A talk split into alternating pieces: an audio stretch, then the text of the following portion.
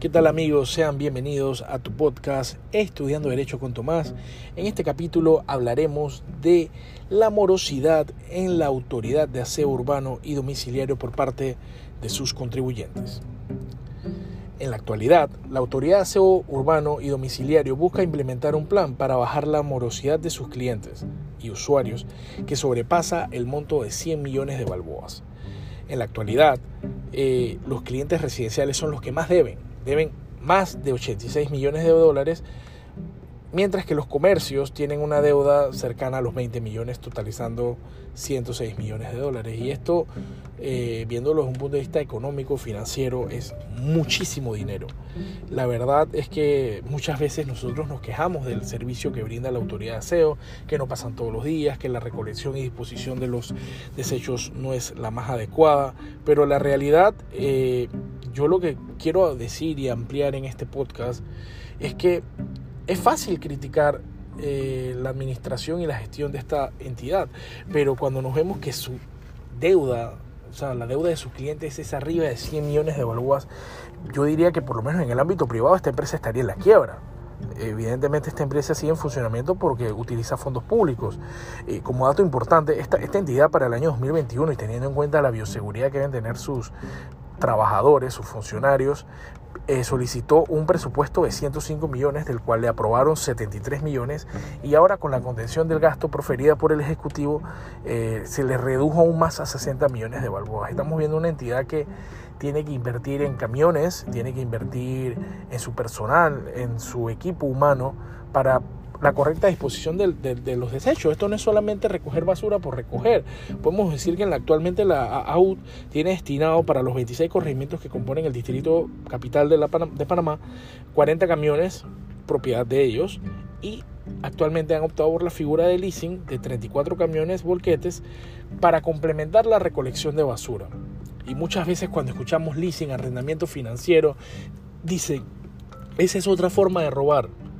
Y la verdad que aquí yo discrepo de, esas personas porque el leasing, el arrendamiento financiero, muchas veces a la larga tiene una mejor contraprestación para quien, quien arrienda. ¿En qué sentido?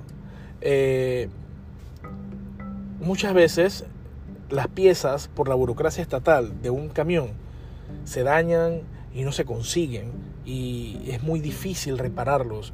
Usted puede acercarse hacia el área del Rod Carú, atrás del, camino vía Patacón, vía Cunanega y ve un sinnúmero, más de 20 camiones desguazados por, por falta de repuestos. En cambio, cuando tú utilizas la figura de leasing financiero o de arrendamiento, tú le trasladas el, gasto de mantenimiento eh, al arrendador y tú simplemente pagas por un servicio, tú pagas por, en este caso, 39 volquetes, 34 volquetes, y ellos tienen que garantizarte esa cantidad. Se dañe o no se dañe, ellos tienen que cumplir lo acordado en el leasing.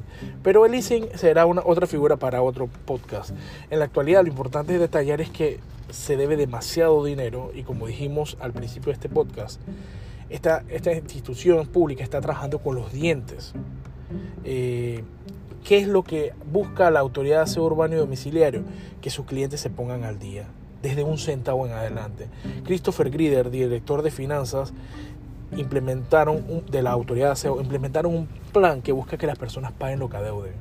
Ellos son conscientes de que no pueden salir a cobrar de forma desmedida considerando la situación económica que vive nuestro país, pero la realidad es que esta morosidad de arriba de 100 millones de balboas afecta la ejecución presupuestaria de esta institución, no solamente en su partida de funcionamiento, sino en la inversión. Evidentemente no pueden invertir, no pueden mejorar un servicio si las personas adeudan. No todos adeudan, pero 106 millones de dólares no es una cifra que nace de un día para otro, esto es una cifra de personas que irresponsablemente dejan de pagar su tasa de aseo, un tributo que es obligatorio ya que todos generamos desechos y esta autoridad muchas veces criticada por, por, por toda la ciudadanía en general, por, quizás porque el servicio que prestan no es óptimo, pero nunca nos hemos puesto del lado de ellos y decir, conchale, esta autoridad trabaja con los dientes, eh, tienen una deuda de más de 100 millones de dólares que cualquier otra empresa eh, privada ya hubiese estado en la quiebra y aún así siguen brindando el servicio. Así que señores, sin ánimo de extenderme más en este podcast, les invito a los que no están al día en su tasa de aseo de Panamá, paguen su tasa de aseo. Como decía el señor Grieder, director de finanzas de la Autoridad de Aseo, desde un centavo en adelante lo que paguen se acepta porque lo que se quiere es bajar la morosidad.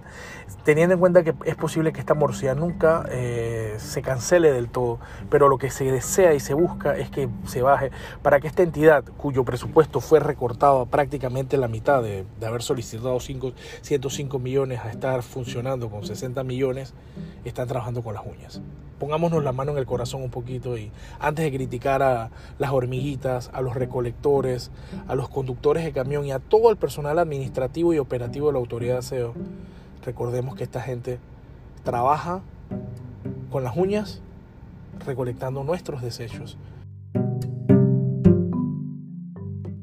Y bueno amigos, eso es todo por hoy.